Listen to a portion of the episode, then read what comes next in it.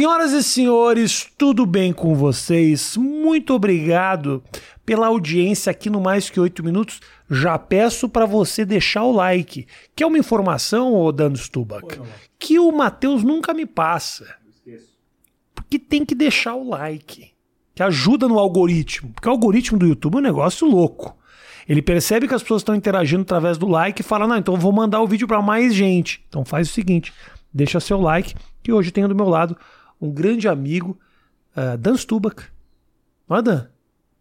Judeu, ator, jornalista. Jornal... Formado jornalista também? Não, é comunicação social Comunica... na SPM. Você estudou? Você inclusive deu aula lá, não deu? Dei aula lá de eu teatro. Eu vi um vídeo teu um dia que tava você e a Mariana das Olívias, eu acho que era. Sim, sim. Aí você contava um texto emocionado, assim. E eu falava, e eu, eu, eu, eu assistindo teu texto, e eu falo, será que ele está emocionado ou ele está atuando que ele está emocionado? Essa deve ser a grande não dúvida. Sei, não sei, não sei. será que de vez em quando você não se pega, você é um excelente ator, você não se pega pensando assim, Será que eu realmente estou emocionado com isso? Ou estou me permitindo emocionar através do meu treinamento? É, mas eu dou um foda-se. Eu fico pensando, na verdade, se o outro está emocionado. Se o outro está emocionado, tá tudo bem. Estão fazendo e segue. Dan Stupa com um grande manipulador, senhoras e senhores. É verdade. Mas eu acho que eu. eu era muito bom de discurso, sempre foi. Sempre fui muito bom de discurso, para turmas, para aulas, para tudo. É, então tinha esse encaminhamento de aula por 11 anos, né?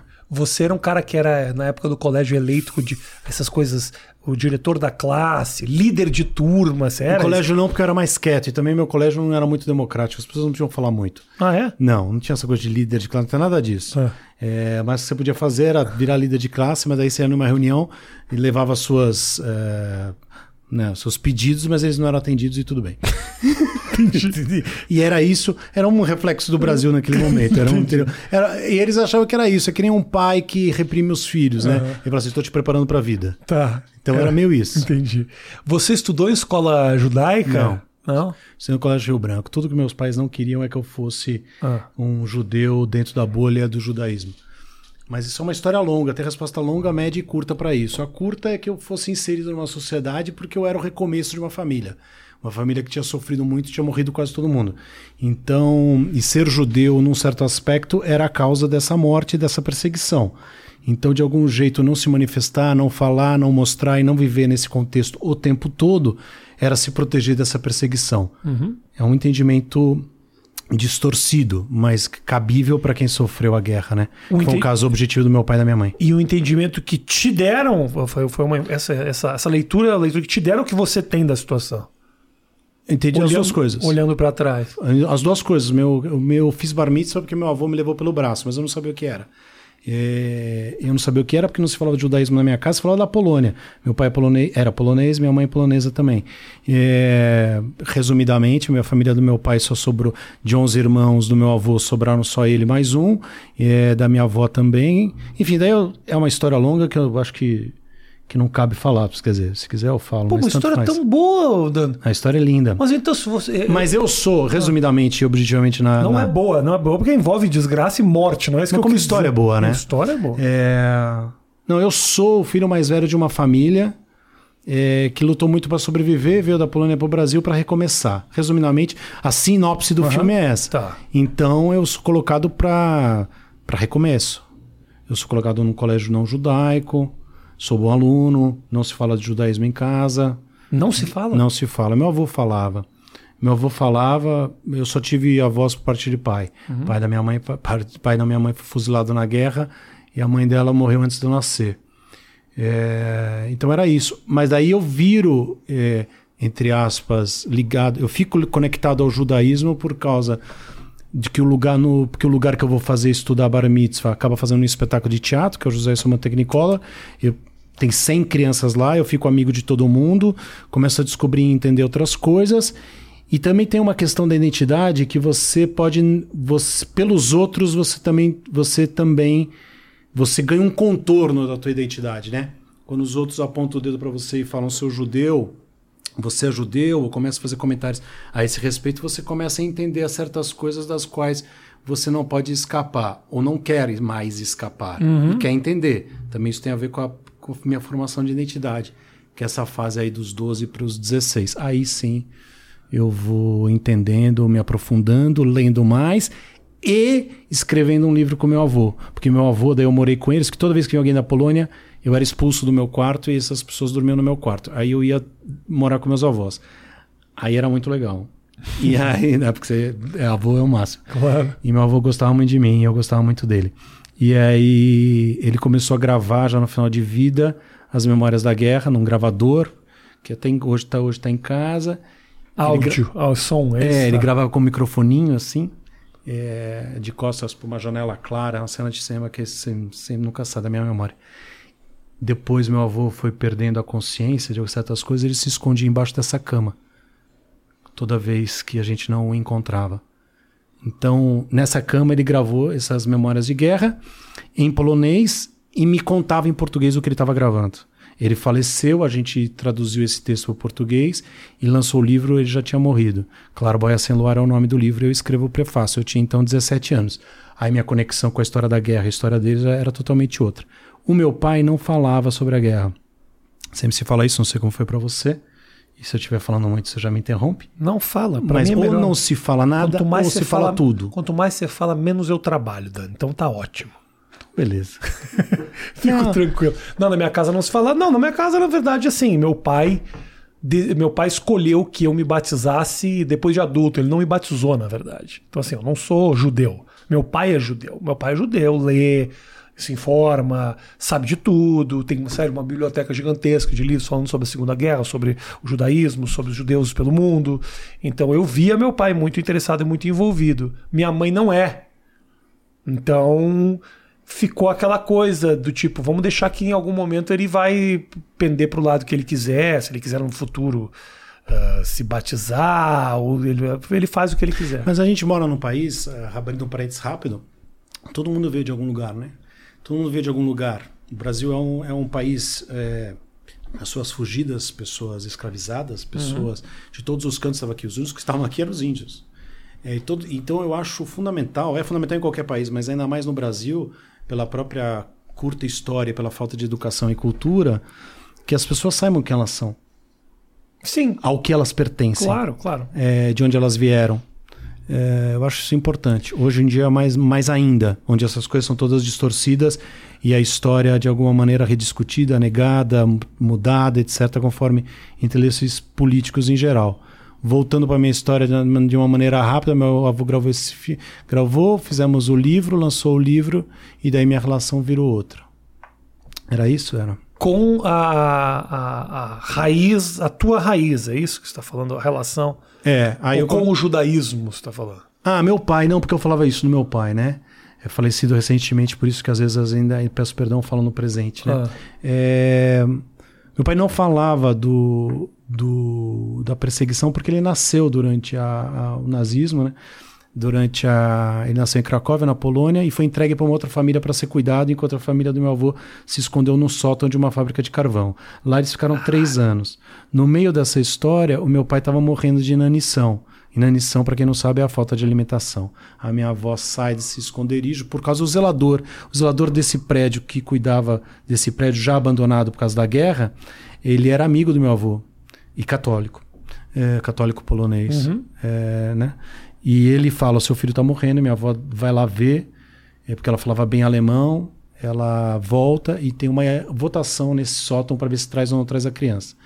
Meu avô sempre falava isso: ganhamos, mas não por unanimidade. meu, avô, meu pai foi trazido num saco de estopa e diziam muito fraco e quase morrendo. Ali ele passou a, o restante da guerra. Ele era sufocado toda vez que chorava e isso trouxe é, sequelas para ele. Então, meu pai teve sequelas durante a vida toda de ter brancos de memória ou de ação. É, Caralho. Que ele nunca soube direito e nunca soube se tratar sobre isso. Uhum. Eu lembro quando eu estrei uma vez uma peça, eu nunca contei essa história, mas ela me toca em especial. Acho que por isso que eu nunca falei também, né? é, quando eu fiz uma peça com a Irene Ravache chamada Meu Deus.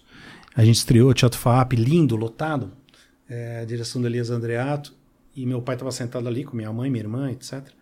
E de repente a gente está no momento da, da, da, peça, eu vejo um reboliço no canto dele ali. É, era ele que tinha apagado, no meio da estreia. Aí eu, eu olhei, e essa coisa de palco, né? Você olha, você percebe, não sei se você é assim, eu percebo e olho quais são as cadeiras vazias, tudo que está acontecendo. E a minha cabeça girava, eu continuava falando como personagem, Deus, na ocasião, Aham. e meu pai tinha desmaiado ali, apagado por um instante. E de repente ele volta. Depois da peça a gente conversou e falei, e aí, o que você achou? Aí ele falou tudo e eu não falei nunca pra ele que eu tinha visto, e ele nunca tinha me, fa- me falou que ele não viu parte da peça. Então, às vezes, pequenos segredos são gestos de amor. Ah, a tua a tua vontade de fazer teatro, de se tornar uma, uma figura das artes, nasceu da onde? da falta, da incapacidade de expressão, da incapacidade de se comunicar, encontrar o outro, ser feliz e ser amado. Eu eu acho que a vida era incompleta para mim, era difícil para mim, era e aí a arte, não só para mim, mas para muita gente chega nesse lugar. Eu me expresso através da música, eu me expresso através de um quadro, eu me expresso através de um podcast, eu me, de um stand-up, de uma peça, que às vezes, no caso da peça e não do stand-up, são palavras que não são minhas, que dizem a, a meu respeito. Stand-up são palavras minhas, né? É, mas daí eu encontro as pessoas, daí elas me reconhecem, daí elas me entendem, aí elas me aceitam. Ou não, mas eu as provoco, eu vejo que eu existo. A partir, ela, eu, essa existência me faz bem, eu sou notado. Passar a existir é um para algumas pessoas é fundamental, mas isso só pode acontecer com quem ainda acha que não existe. Né? Tem essa ilusão, de alguma maneira, essa deformação.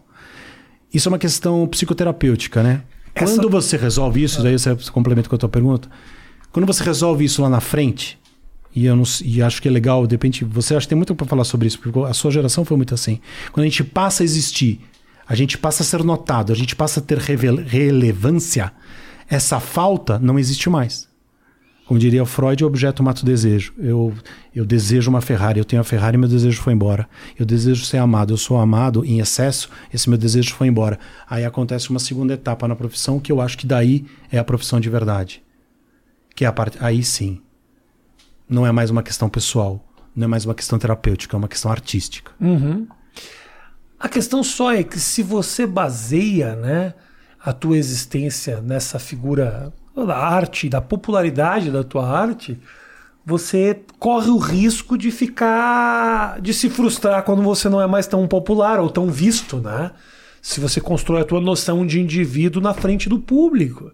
Porque tem que ter alguma coisa tua também, como indivíduo, que não necessariamente está exposta o tempo inteiro, para que você saiba se preservar e não fique viciado na luz, né? Nessa, nessa coisa aqui o tempo todo. É uma questão de porquê, né, cara? Por que, que eu faço isso? Por que, que eu tô aqui? Por Por, que, que, por que, que eu escolhi fazer isso? Se é pelo, se é pelo sentimento de alegria, de. O sentimento não importa. Pessoas adultas não dão bola para sentimentos. A gente dá bola para porquês. Sentimento é a camada superficial do oceano, entendeu? É, quem dá bola para sentimento é, é criança, eu acho. Eu acho que se você entende o porquê, você continua. Ou você para. Mas você sabe o que você está fazendo. Tem uma certa idade que a gente tem que passar a entender o, que, o porquê da gente está fazendo. Se o teu porquê é a popularidade, voltando para o que você estava falando, quando você perde essa popularidade, ou quando você tem em excesso, te excita em excesso ou te entristece em excesso. Você vive nessa camada superficial do sentimento. No meu caso, eu tive um baque quando, quando fui muito reconhecido e muito amado, porque eu acho que eu tenho preconceito com a histeria da qual a, a televisão é filha, né? Uhum. Ou mãe, não sei. Mas tem uma relação muito intrínseca. Te assustou, então? Sim, claro que sim. Porque a partir de uma certa hora é uma delícia ser reconhecido, mas há um excesso nisso e você sabe que há um excesso nisso. É, é engraçado, é curioso não ser atendido no restaurante, as pessoas mudarem de rua quando te veem, quererem te bater, brincarem com você em todos os lugares, não sentarem lá do seu, tô falando porque eu fazia um vilão, né? É, não, não sentarem do seu lado no avião. É muito curioso, é muito engraçado, mas é bobo também. Aham, claro. E quando o mundo inteiro tá te vendo dessa forma, deve ser confuso, né? Fala, É, mas Rafa, também tem uma coisa assim, e eu acho que é uma sabedoria da vida. O que é que eu escolho no, no eu vou falar caldeirão, não é uma palavra que eu não curto muito, mas enfim, nessa nesse nessa nesse caleidoscópio de cores e de emoções, que, que dá para você escolher o melhor. E o melhor era o carinho e o reconhecimento pelo meu trabalho. Era o cara, a- era saber que a gente mudou uma lei por causa daquele trabalho, uma lei de, de no caso de violência contra a mulher. pô, mudou É, lei, é? Não Mudou lei, mudou lei. lei. O Lula me recebeu Me recebeu lá em Brasília. Pô, o Dan, para de bater na mulher. Do cara. É, fomos recebidos por ele, mudamos uma lei. É, não só essa lei de violência à mulher, mas teve outras leis. A novela fez muito sucesso, muita repercussão na época. E esse é o lugar mais legal, é um dos lugares mais legais da arte estar. Quando ela provoca uma mudança na sociedade, eu acho. Aí você Aham. se sente relevante por outro, no, outro, no outro caminho. Não, do caralho. Do caralho. Se inspirar a mudança de uma lei por causa de um personagem que você fez na novela que batia na mulher. Maravilhoso, cara. É, talvez algumas pessoas estejam assistindo e falando assim, porra, precisou disso pra mudar a lei? Precisou. É. Uma pena, porém mudou. Então Mas tá é louco, né? Porque às vezes a gente acaba diminuindo ou não valorizando realmente a força desse negócio que é a novela. Ah, não, lá vem eles discutir a pauta, não sei o quê, como se tivesse a mesma relevância. Não tem relevância pra caralho. Ainda tem relevância demais, né? De realmente trazer à tona uma série de discussões e tal. Sim, sim. Ainda tem. Nós somos um país é, muito marcado pela telenovela, culturalmente. É, E por quê?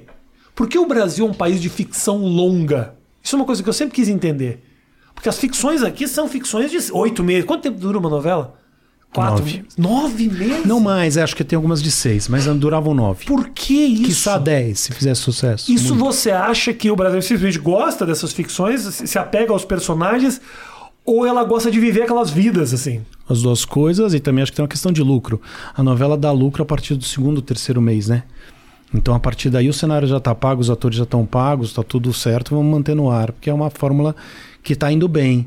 Por outro lado, para quem está assistindo, você tem uma relação de amizade de próxima, de carinho, próximo É. àquele personagem, como se fosse um amigo seu. E a televisão chega em todo lugar, como o rádio. O rádio e a TV formaram a cultura desse país. É diferente para outros países porque tem outras opções de cultura. Aliás, tem mais cultura, mais investimento em educação, mais investimento em cultura, mais livro, mais teatro, mais, mais outras fontes. E não há um domínio tão grande de uma emissora em determinados países como existe aqui. Como Sim. existiu aqui, existe ainda. É, hoje isso aqui. Isso né, aqui, o YouTube não existia, exatamente. acaba, e acaba descentralizando um pouco essa atenção, né? Sim, porque há várias vozes, vários chamados. etc. Não, e uma geração toda que nasce longe do televisor, né? Meu filho não sabe. Não sei se meu filho tem a noção de que Qual a idade dele já? 11. Eu não sei se ele tem a noção de que, ok, tem o YouTube, tem lá Disney Plus que você vê, mas ao mesmo tempo tem uma antena, não é internet, é a antena né, do sinal que sai da emissora, vai para o satélite, desce, que é uma concessão do governo federal. É velho, né, cara? Se você parar para pensar, e hoje os veículos começam a querer se atualizar. O investimento, não sei se você já fez coisa para Globoplay, por exemplo, já fez coisa? sim, sim. Porra, a Globo já olhou e já falou: ó, não, não tem como frear a tecnologia. A gente precisa se adaptar porque a atenção está indo toda para aí. Mas ao mesmo tempo, as boas histórias são as boas histórias, elas vão ser contadas a vida inteira, né? O É. que é bom é bom, não adianta. Independente do veículo em que. Isso, exato. a- a É, o história- que emociona, o que te faz rir, o que te faz chorar, é isso que prevalece.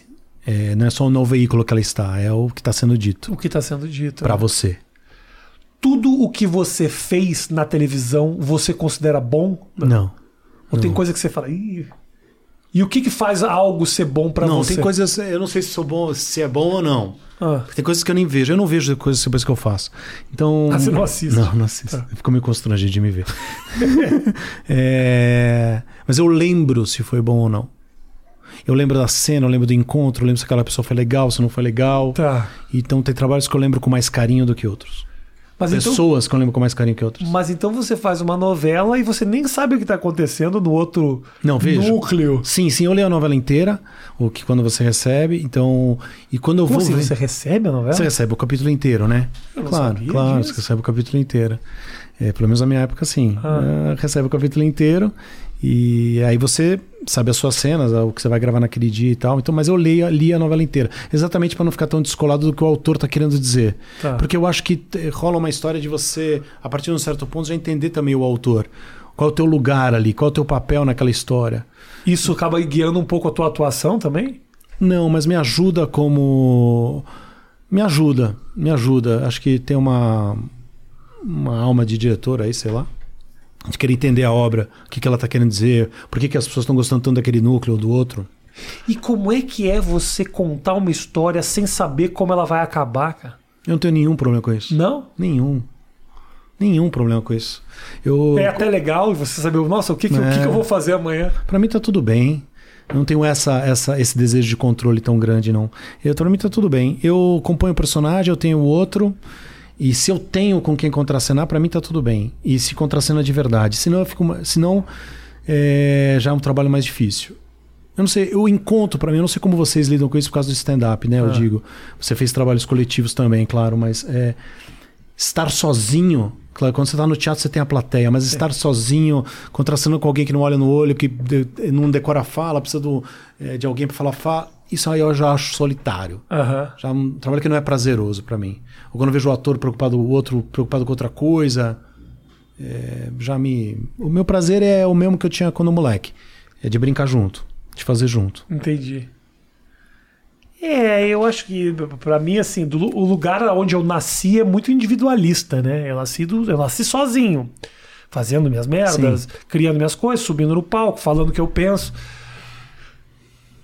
É, nunca foi. Eu já atuei, já fiz quatro, cinco filmes, série e tal, mas eu tenho uma dificuldade de. ah, é uma quase que uma pa- passa pela prepotência, né? De respeitar o que o outro escreveu, sabe? Porque você escreve. Porque eu escrevo e às vezes o que o cara escreve até é melhor do que o meu, mas eu sei que o que eu faço soa melhor na minha boca. E como eu não tenho treinamento de criação de personagem, tudo que eu fiz foi eu sendo eu, até sendo outro personagem, mas você olha e você fala, é o Rafinha que tá fazendo isso aqui. E eu acabo sempre pensando, puta, mas dava, dava pra ser melhor isso aqui. E na verdade não, na verdade muitas vezes eu mudava as coisas e ficava pior. Mas eu tinha essa vontade de, de ter a minha assinatura nas coisas. Esse é o problema de ser muito autoral o tempo inteiro. Você quer que tenha uma assinatura. E às vezes atuar é um pouco se doar para a ideia do Agnaldo Silva, do. né? De se entregar pro cara. Não é muito botar debaixo do braço. Quando eu entrei no CQC, por exemplo, eu cheguei pro roteirista e falei: escreve de todo mundo. O meu deixa que eu escrevo, tá? Mas isso acho que a gente se parece. O, o Mas eu desejo- errei, eu errei. Fazendo isso, eu errei. Se eu só a pessoa comentar porque eu falei Ah. isso, falei, deixa que eu escrevo o meu. Porque eu fa- falava, eu sei como eu falo e eu sei que eu tenho condições de escrever coisas muito legais. Passou um dia, eu realmente fiz. Foi legal? Foi. Segundo dia, fiz. No terceiro dia, eu me dei conta, não, só um pouquinho, o que eles estão escrevendo também é muito legal. E eu posso não fazer nada, só vir aqui e entregar. Então, porra, vou entregar. E se eu quiser mudar alguma coisinha ou outra, eu mudo. E aí acabou, acabei criando uma relação muito mais amigável do que aquela minha de, de achar que eu era melhor que todo mundo, entendeu? É, eu acho que eu- quando eu digo que a gente se parece nesse sentido é porque eu acho que a gente teve sempre um desejo de imprimir a nossa diferença no que fazia. Isso. E Sim. a, a maneira de imprimir a sua diferença foi diferente para mim e para você, mas o desejo é o mesmo. A necessidade é a mesma. Uhum. Então, o que eu acho para mim era fundamental. Eu fazia o meu personagem, eu queria fazer o personagem, mas eu queria fazer do meu jeito. Tá. E eu tinha ideias próprias, e tinha propostas próprias, sempre tenho. Fiz uma participação de um dia num filme, outro dia, e já estava querendo mudar a história, é a mesma coisa. Aham. Mas é pelo bem. É para imprimir a diferença, é para eu, pra eu não para poder colaborar, para isso ser melhor. Tá. O mais importante para mim. E isso é bem Mas recebido valeu. sempre? Ah, acho que a gente aprende a ser delicado também. É, né? Não é? Claro. Gentil, e se o outro também, o outro perceber que não é uma questão de ego, e sim uma questão colaborativa, artística, é bacana. Geralmente as pessoas entendem essa diferença, né? Sim, é muito clássico. Quando você dirige, você sabe também. É. Que o cara tá querendo ajudar ou o cara tá querendo. O cara se acha melhor do que o projeto, né? Isso, exatamente. E como é que você faz, o, o, Dan, pra dividir isso que é a atuação, onde eu recebo. Obviamente você imprime a tua. a- você coloca a tua digital nas coisas, mas você tá fazendo ali um personagem. E você tem, você é um comunicador, você tem os teus projetos já há muito tempo, você é você mesmo, você fala as tuas coisas. Você não em nenhum momento te preocupou que você poderia virar um, um- de que de repente as pessoas não pudessem não acreditariam mais no personagem do Dan por ele ser o Dan, entendeu?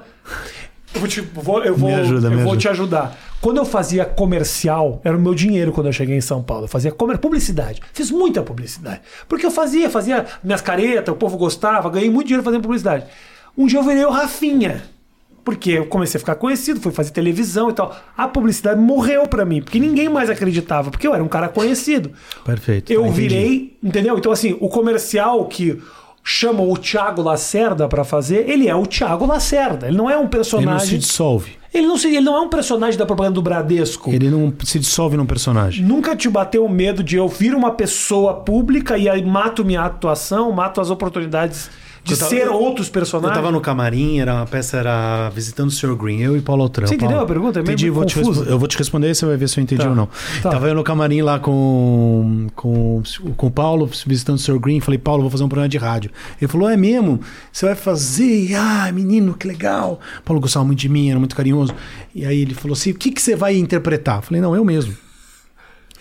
Hã? E Paulo tinha, na ocasião, 75 para 80 anos, faleceu com 80 e poucos. E aí ele falou assim: não, você não pode ser você mesmo. Tá vendo? É, É isso que eu tava pensando. Aí eu falei, por quê? Paulo ele falou assim: não, eu faço rádio, mas eu declamo poesias. Eu acho que ele fazia na Band News, ou para- acho que depois do Juco de Oliveira, quando ele faleceu, continuou a fazer isso. As pessoas não podem saber quem você é. Não o que você pensa, quem você é. É, porque você não vai se dissolver. Elas não vão acreditar quando você for um personagem. Porque você tem que ser um quadro em branco que pega as cores do momento. É, é isso que eu imagino. Sim. Você tem que ser um quadro em branco que você acredita em qualquer personagem, de qualquer situação e tal, tal, tal. Aí eu falei, Paulo, as gerações mudaram.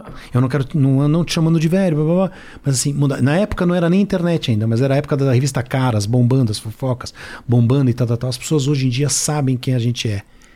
De, de algum jeito. E o jeito mais honesto que eu tenho para que eles saibam quem eu sou é eu mostrando quem eu sou. Claro. Não elas criando da própria cabeça. Então, se eu for para uma rádio e der minha opinião, falar as coisas, fizer minhas perguntas, parar de responder sempre as mesmas respostas, eu acho que eu vou ser mais honesto.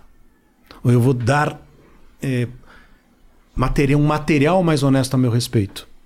Ou seja, respondendo para você, eu acho que nós somos a geração onde as pessoas nos conhecerem, nosso nome, nosso perfil, nossas fotos no Instagram, são, é inevitável. É inevitável que a gente, que as pessoas tenham mais dificuldade de, de nos ver, de, de, de acreditar na gente naquele lugar, naquele personagem. Aham. Mas não é impossível. É, entende? Eu acho que é um fruto da nossa época, uma dificuldade da nossa época. Foi. é, Voltando pra mim, eu não tenho esse medo e achei que foi uma, uma boa. Faz 15 não, anos isso. Com certeza foi, mas não te bateu esse medo naquele momento. Não, Do deixar de ser um quadro em branco, assim. bateu um pouquinho porque eu nunca falava da minha, nunca falei da minha família, nunca falava dos meus filhos. Agora outro dia que eu postei uma foto da minha filha, do meu filho, eu vi você fazendo isso, pensava, assim, de repente eu tô errado, né? Mas eu pensei isso muito tempo, olhando os outros fazerem. Até o dia que eu me dei conta que quando meu filho tiver 22 anos, ele vai olhar pra trás e falar assim: por que, que todo mundo postava e você não? minha filha me Foi perguntou isso outro dia. Tá vendo? Eu Você achava, de mim, pai? eu achava que essa pergunta em algum momento ia chegar. Então, aí eu falei, vamos de novo voltar para honestidade. Estou fazendo alguma coisa errada? Estou usando alguém para não, não estou, tá tudo bem. É isso. E bola para frente. Agora, mas eu percebi que eu tinha limites que foram mudando, foram laceando. Ainda bem também, porque às vezes a gente não precisa ser tão rígido com certas coisas. Porque como Só com era a dignidade. Antes, como era antes. Ah, eu era. Não, não falava nada mesmo, não mostrava nada mesmo, não respondia nenhuma pergunta da minha vida pessoal mesmo. As pessoas, de alguma maneira, eventualmente, quando tem uma entrevista ou outra, elas se acostumaram com isso, então elas nem perguntam. Tá. Mas é, eu era mais radical. Mas era um porto seguro, né? Todo mundo precisa de um porto seguro. Não precisa? Parece, não, não é comercial. Todo mundo precisa de um lugar. Um lugar que te lembre de quem Todo- você é. Caralho, aliás, seria Aliás, era um belo slogan. slogan maravilhoso. Ganharíamos muito com isso. Nossa senhora. Mas é. Não, eu prefiro assim. Todo. Você não sei você. Você tá novo. falando isso e ainda tá pensando, que slogan maravilhoso que eu criei. Caralho, quantas pessoas. Tá na cabeça dele falando, nossa. quantas pessoas eu ganhar milhões fazendo isso? Washington Oliveto, cadê você? É, é, todo mundo precisa de um lugar onde que te lembre quem você é. Então, um amigo, a Sim. família. Então eu tinha isso muito firme pra mim, que minha casa seria esse lugar. Casa, ok. Então é isso. É, é, é. Aí eu não, eu sou um vendido mesmo. Não, eu não sou, mas eu entrei nos questionamentos a respeito da exposição, principalmente do meu filho. Meu filho, se você olhar no meu Instagram, meu filho aparece no meu Instagram já com Mas eu vou te dizer um negócio que você não três sabe. anos. Vou te dizer um negócio que você não sabe. Você, especialmente, vai guardar isso para algum momento da entrevista, agora eu acho que cabe. porque eu acho que eu nunca te falei isso tão claramente e é legal falar em público. Você, particularmente, me emocionou muito em relação a isso. No dia que você saiu da Band, ou que saíram com você, quando você fazia com aquele programa do talk show, que me, você tinha até me chamado um dia lá para participar. Que, aliás, foi muito legal. E é. eu uso aquele programa, desculpa te interromper, com, elo, com, com elogio eu uso aquele programa como uma referência do tipo de programa que eu sempre quis fazer lá e eu não tive condições de fazer. Aquele programa com você foi o momento que eu cheguei, que eu tava com o diretor que eu gostava, que eu tava com a roupa que eu gostava, que o cenário tava do jeito que eu gostava, com um convidado que eu tinha assunto é o programa que eu queria. Eu passei um ano ralando para chegar naquilo. Que merda. Uma semana depois o programa acabou. Então, que merda que você não teve essa possibilidade por mais tempo. É. Qual era o sentido, aliás, de ter você se não fosse assim? Exato. Mas, é, dito isso, o teu programa de despedida, que era isso que eu ia falar, que você chama seu pai e vocês cantam, tá vendo como eu lembro? Uhum. É um dos programas que mais me emocionaram de, sei lá.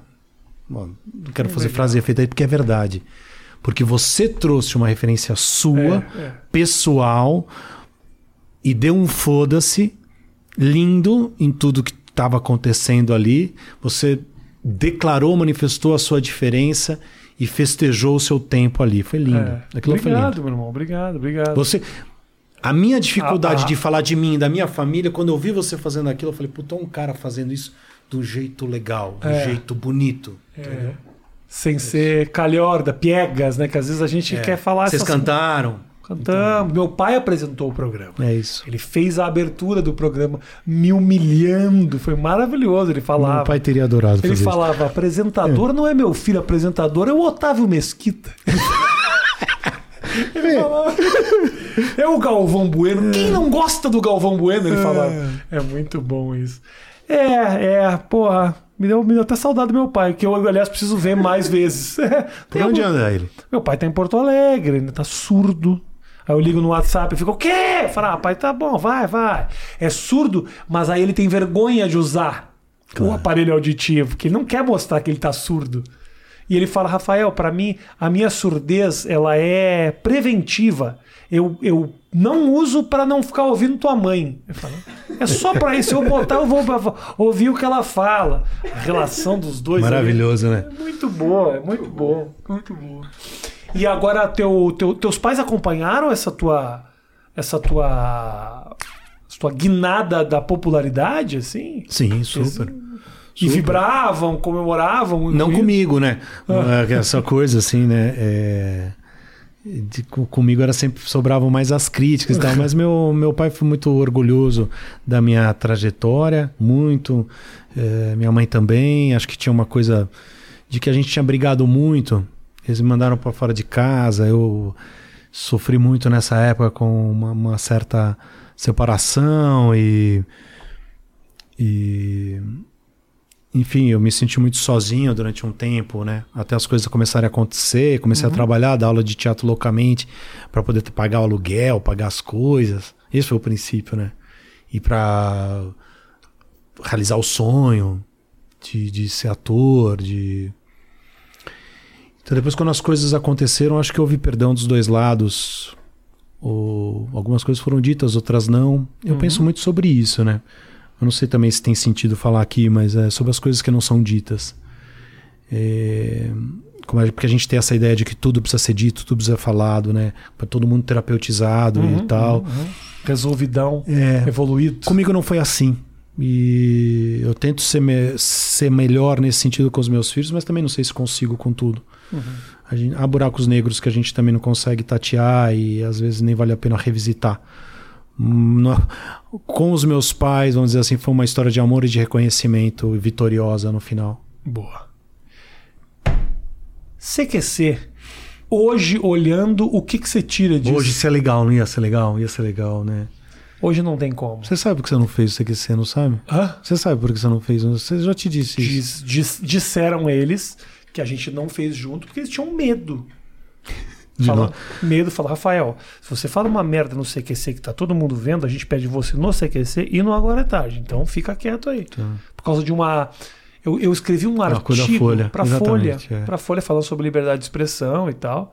Que era em cima do Hebdo, né? Era da... acima do Charlie Hebdo. É, falando basicamente, porque da minha, minha noção falando um pouco sobre a questão, que é uma questão que eu defendo muito, a questão da liberdade de expressão. Para mim é uma, da, é uma das bandeiras, das poucas bandeiras que eu levanto assim com frequência. E aí eu escrevi, eles falaram, Rafa, não, a gente não consegue te segurar. Você vai lá e fala as coisas, então no CQCC pode nos prejudicar profundamente. O que mostra, né, deixa claro que já estava num momento muito amarrado, né? É. Se falar o que pensa era um problema, ia ser muito difícil você fazer. Porra, que ano que era aquele que você fez? Ah, não, É 2013? Se eu sou ruim de data, é. 2013. Mas, é. Poxa, o CQC, por exemplo, era para ter encabeçado e ter feito coisas muito legais junto às manifestações que aconteceram aqui em São Paulo, as pessoas na rua. É, eu sei que você acaba quando tem impeachment, né? Praticamente. Quer dizer, quando, tem, é, quando o Temer entra por ali, perto dali, né? É isso? É isso? É isso. Um pouquinho antes, eu acho. Um pouquinho antes. Um pouquinho antes. E hoje você olha isso e o que, que você. O que, que, que você tira dessa história? Puta, eu adorei fazer, cara. É, ganhei muito bem. Era muito respeitado. Me dava bem com as pessoas. E adorei fazer, adorava o desafio. Eu improvisava muito, falava muito. Mas era um lugar onde vocês eh, tinham. que estava instaurado um tipo de relacionamento, uma estrutura muito forte com a produtora que estava na Band, um jeito de trabalhar. E eu fui me adequando, mas foi muito legal de fazer. E acho que hoje em dia. Hoje em dia seria um caos, mas seria muito legal se ainda existisse. Seria maravilhoso. Aliás, o CQC que é considerado um dos filões do país, porque na cabeça de muita gente foi o, o programa que lançou o Bolsonaro. É. A gente falava sobre isso lá. Não sei se na tua época falava também. Eu lembro da gente conversar sobre isso. Na minha época era Do só quanto- vamos tirar sarro e que não vai dar em nada. quanto entrevistar os- o- o- essas figuras pode, pode dar relevância, uma relevância que elas não têm.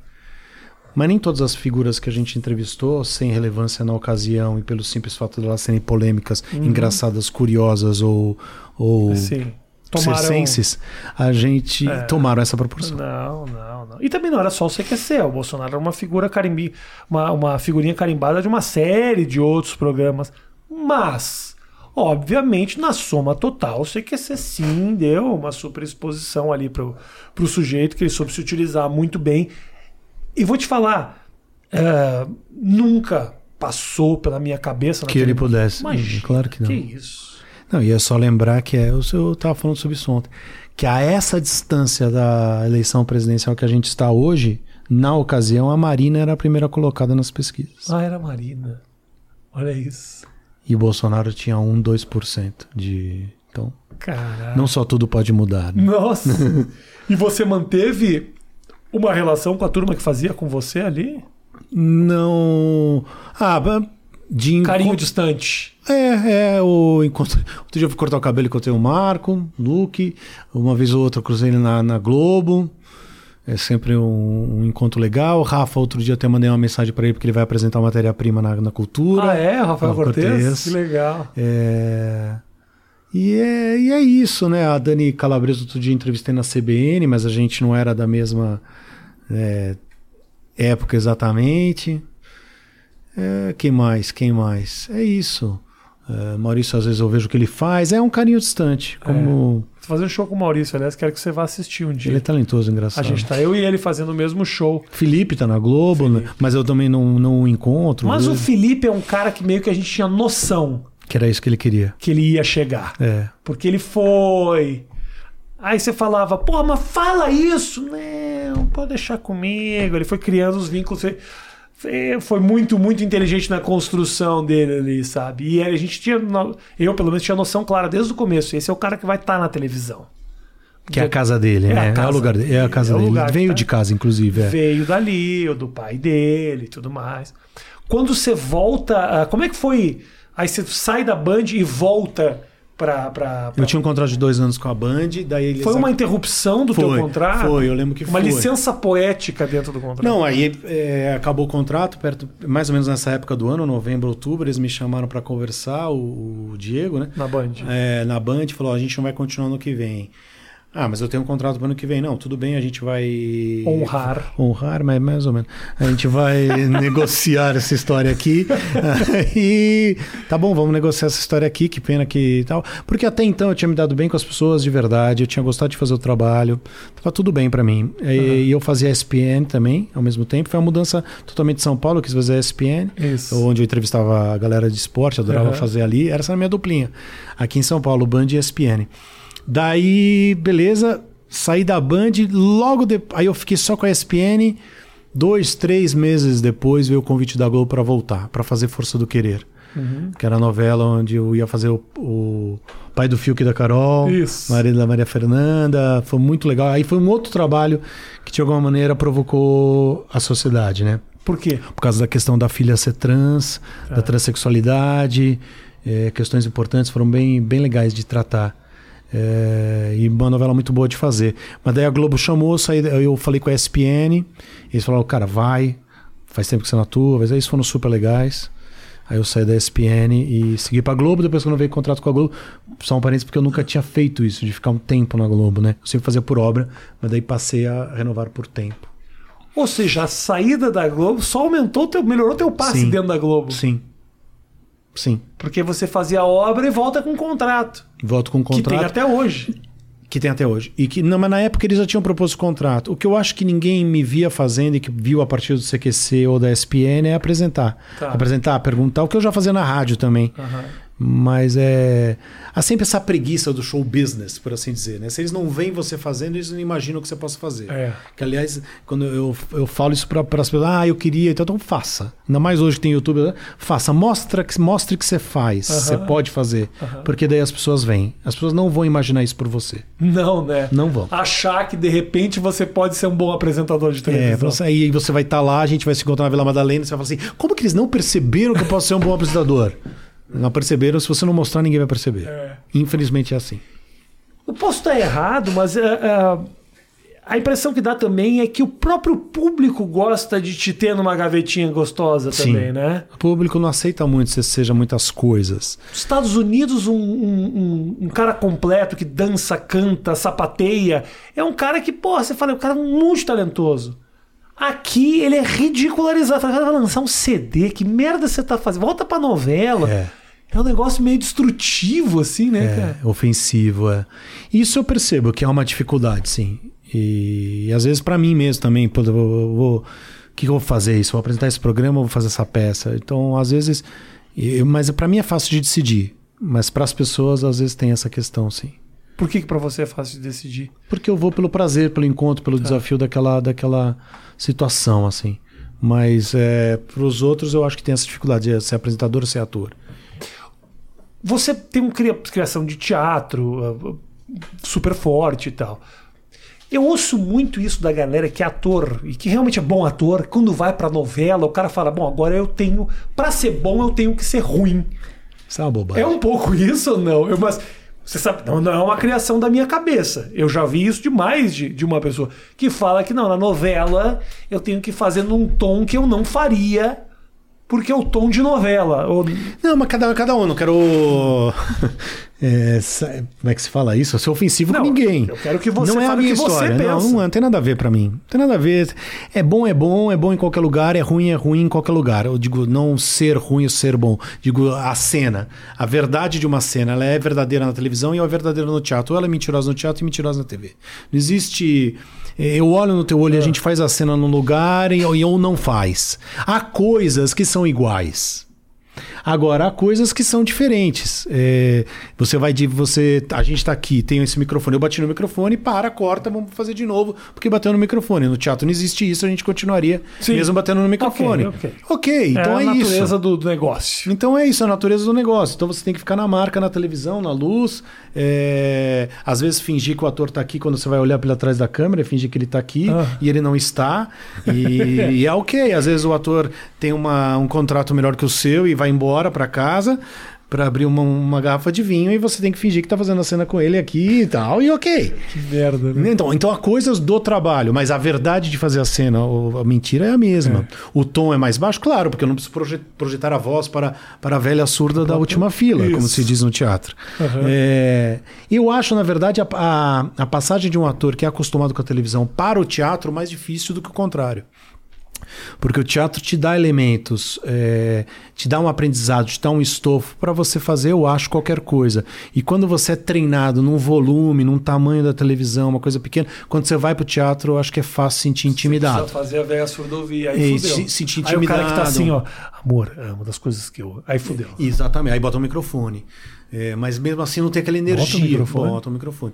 Mas daí não tem energia, não tem é, não acontece no teatro, vamos dizer assim.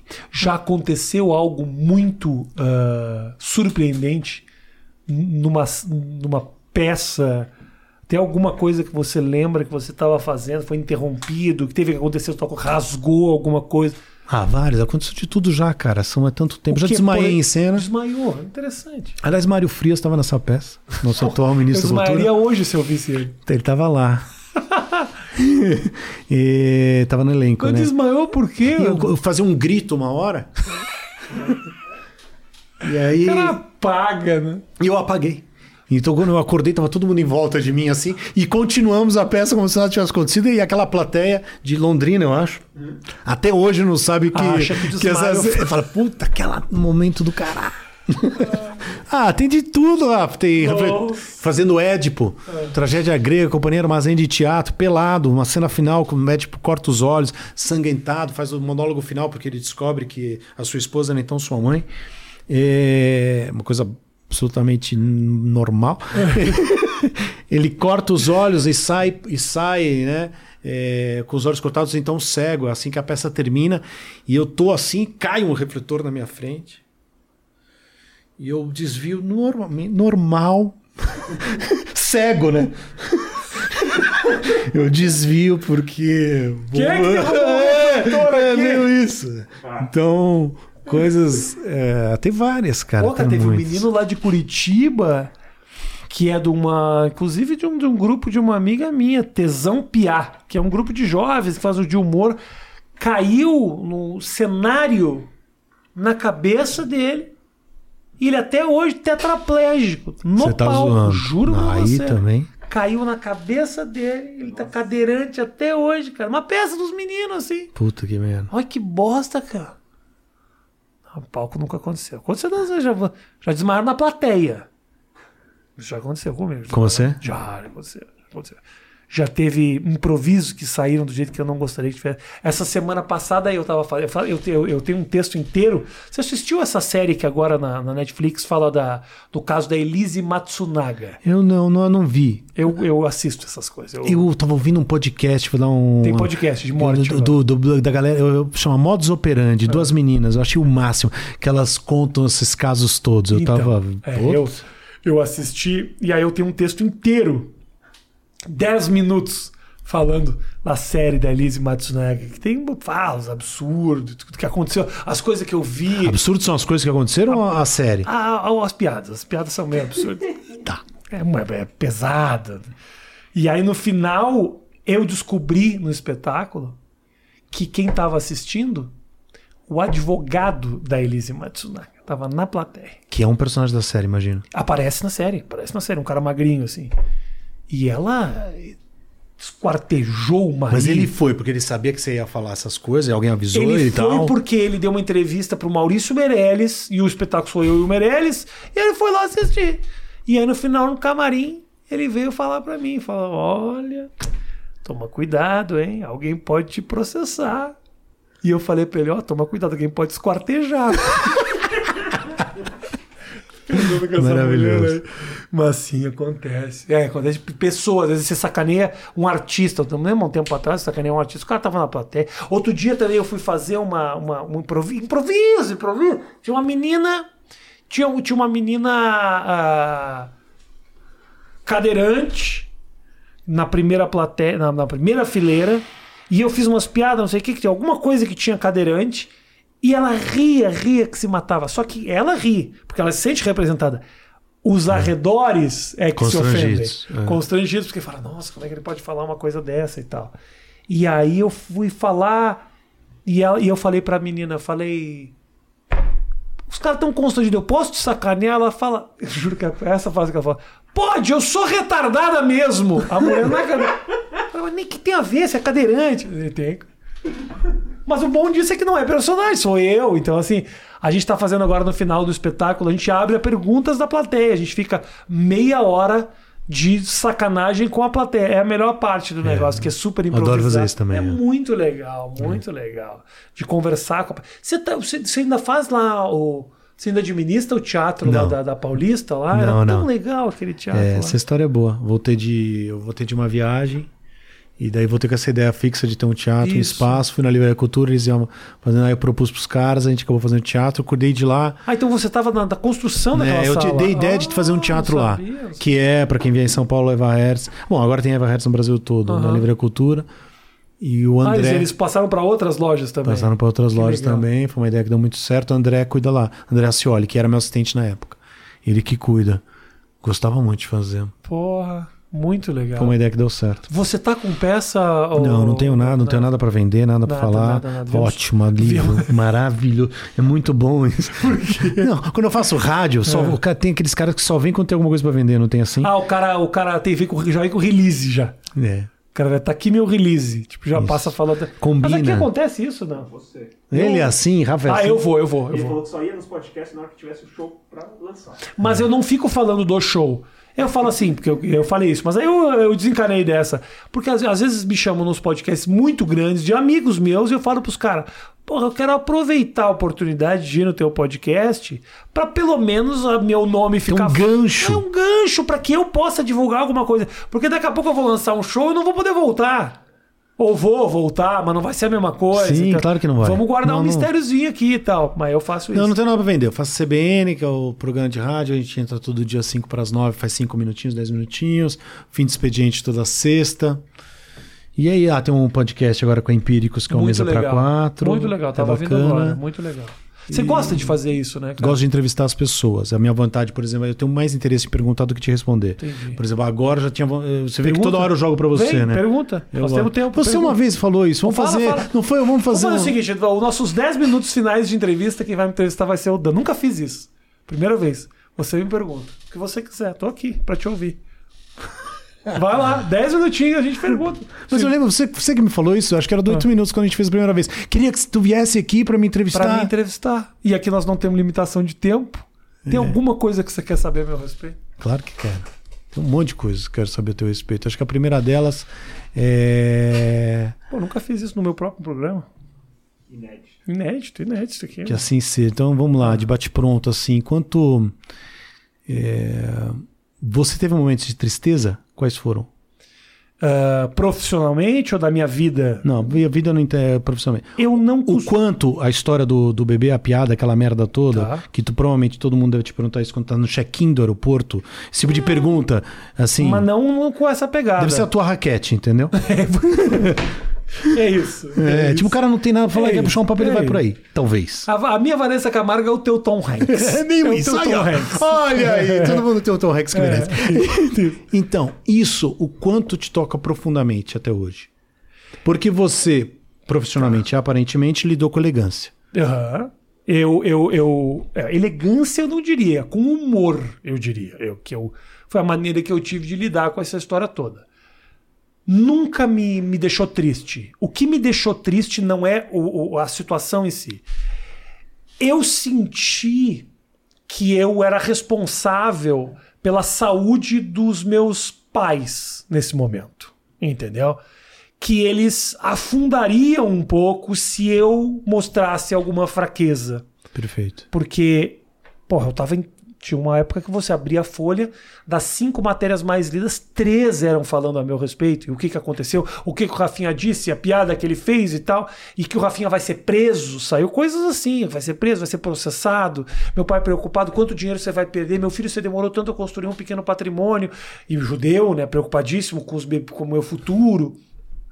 Então eu senti que eu fui responsável ali um pouco pela saúde mental dos meus pais e dos meus familiares e das pessoas que me amam. Aham. Eles tinham que saber que eu estava bem. Então, quando eu não consegui ah, deixar eles tranquilos, eu me chateei. O que é um pouco ah, injusto, porque com certeza a minha piada com a menina com certeza chateou também os familiares dela. Entendeu? Então, assim, eu sei de que jogo eu estava participando naquele momento. Ah, o que eu falo afeta as pessoas. E o que as pessoas falam afetam aqueles que me rodeiam. Então, eu só, que eu sentia que eu tinha que estar muito bem para poder para poder tranquilizá-los. Quando eu sim, quando eu não consegui fazer isso, aí eu me chateei. Quando eu, eu, eu percebi que apesar de todo o esforço que eu estava fazendo para deixar todo mundo bem ao meu redor, ah, não era o suficiente, que meu pai me ligou um dia chorando, aí eu fiquei mal um pouco assim, porque eu falei, porra, ah, eu Não era pra tudo isso. é, não era pra tudo isso. Eu conseguia. De- Depois de um, cinco minutos de conversa, eu falava, pai, o dinheiro que eu tô perdendo aqui, eu já ganhei muito mais que isso. Fica tranquilo, tá tudo certo. É assim mesmo. Daqui a pouco as pe- Mas a, a preocupação dele era muito tipo, eu não queria que. Meu filho, você é um cara muito bom, meu filho.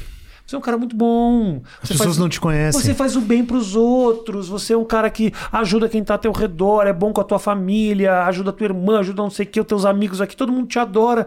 E a tua imagem pública, ela não é essa. Você criou esse personagem meio maldito. E eu falei pra ele, não, eu sou um pouco também. Eu não é um personagem que escreveram pra mim.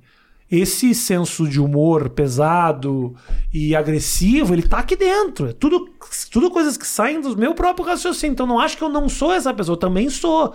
Eu não sou uma má pessoa por pensar essas coisas. Mas nada disso foi colocado nas minhas costas. Eu sou feliz fazendo isso e paguei minhas, pago minhas contas e criei o patrimônio que eu tenho fazendo isso. Então, esteja orgulhoso de mim. Que acredite que por trás desses, desse dessa gritaria toda tem muita gente que gosta do que eu faço. Você tem saudades dessa relevância? Eu tenho saudade de. ah, não, da relevância eu não tenho tanto junto ao público. Eu tenho saudade de não ter certos ah, ah, bloqueios junto a. eu perdi muita oportunidade, né? Por exemplo. Eu tava com um filme que eu ia estrelar, que era uma comédia naquele momento. E aí tiraram E você. aí o cara falou, não, não quero que ele faça parte do elenco em nenhum personagem. Era um projeto que eu tinha feito, que eu fui atrás de lei, que eu fiz o caralho, que vendi pra Universal. Aí a Universal falou, não quero ele no elenco. Ah, programas que eu participava, coisas que eu fazia que eu perdi. Ah, Serginho Groisman uma vez me ligou e falou: Rafinha, eu tô tentando te trazer no programa há três anos. E os caras não deixam você entrar. Ou uma vez o Agnaldo Silva, que até citei aqui, queria que eu fizesse um personagem numa série dele. Eu falei, pô, que do caralho, porra, legal pra cara, não. Aí quando chegou, foi aprovado por ele, foi aprovado pelo cara do elenco, aí chegou num cara que era um cabeça que falou: não, Rafinha, não tem não, não pisa aqui. Então, essas coisas, em algum momento, elas me chatearam. Hoje, olhando para tudo isso, ah, eu também lucrei muito com esse personagem maldito, entendeu? Então tá tudo certo. Tudo que aconteceu foi fruto das minhas opções. Você fez terapia? Pra isso, não. Só vou pra terapia quando acaba relacionamento. Aí eu me afundo. Então, de duas em duas semanas. Eu- não. Quando acaba relacionamento, É. aí eu não sei lidar. É o momento que eu me perco pra caralho. Você foi para os Estados Unidos, você fez lá os negócios que você fez, né? É. O- entrou na, na, na história toda É. de fazer stand-up em inglês Todo. os Estados Unidos. Um público que aceita a agressividade, a brincadeira de uma maneira que o brasileiro não aceita. Calma. Então, conta pra mim, qual a diferença? é, eles estão muito woke hoje em dia nos Estados Unidos, que é essa coisa de super defendendo as diferentes minorias e não sei o que e tal. Então, assim, são certos cuidados que você tem que ter. E principalmente eu que estou construindo, né? Porque aqui quando eu falo é provocação. Lá é um louco que não tem mercado nenhum que está ofendendo a plateia. Então, assim, não é que eu tomo um cuidado, mas eu tenho uma licença. O legal é que, como eu sou estrangeiro, eu tenho uma licença poética que os americanos não têm. É tudo misunderstanding lá, entendeu? Quando Ah, eu falo ele é merda. estrangeiro. É, ele não sabe o que ele tá falando. É um pouco isso. É um pouco isso. E eu me valho muito disso. Eu gosto, porque eu tô num lugar lá que eu tô muito tranquilo. Eu falo.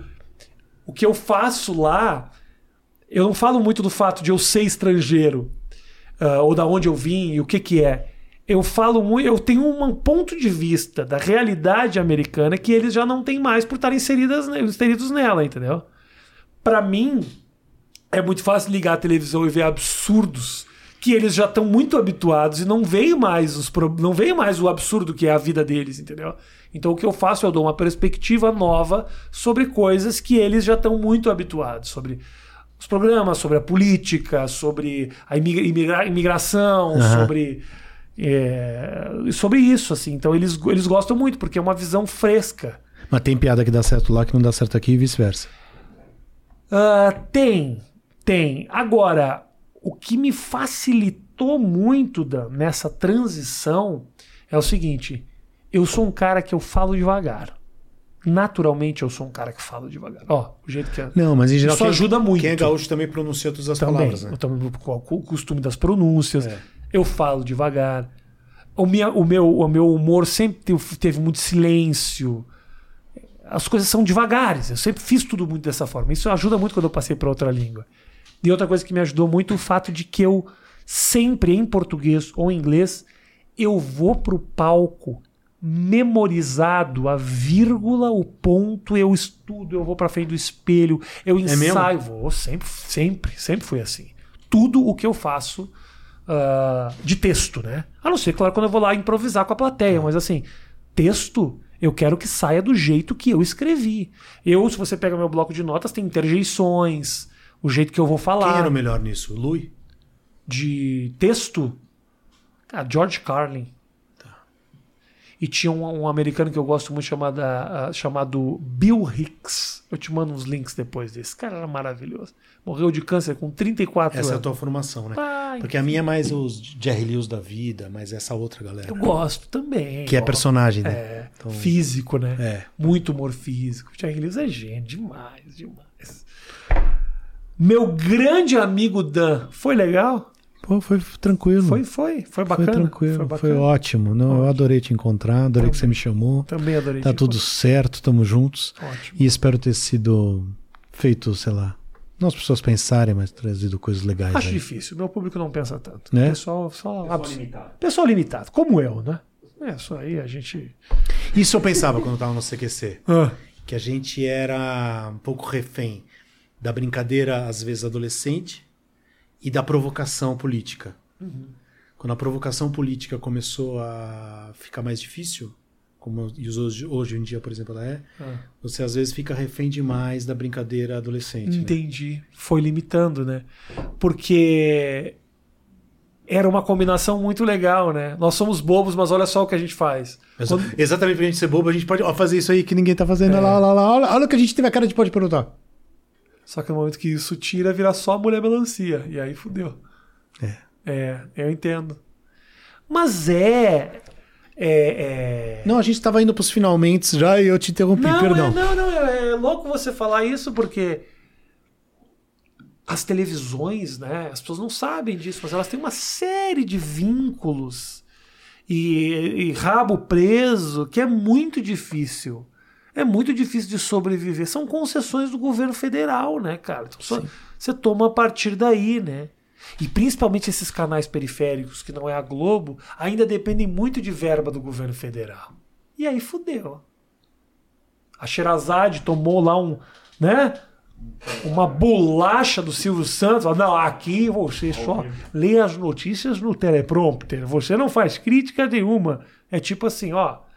Na época o PT, né? Eu acho bateu na porta e falou, ó. psh, psh, psh, ah, ah, ah. Aqui não. E aí foram cortar a verba e. Dan, muito obrigado, meu irmão. Eu só tenho a agradecer, brigadão. Obrigado. Grande beijo para todos vocês que assistiram. Se não deixou seu like, deixa ainda e faz o seguinte, ó.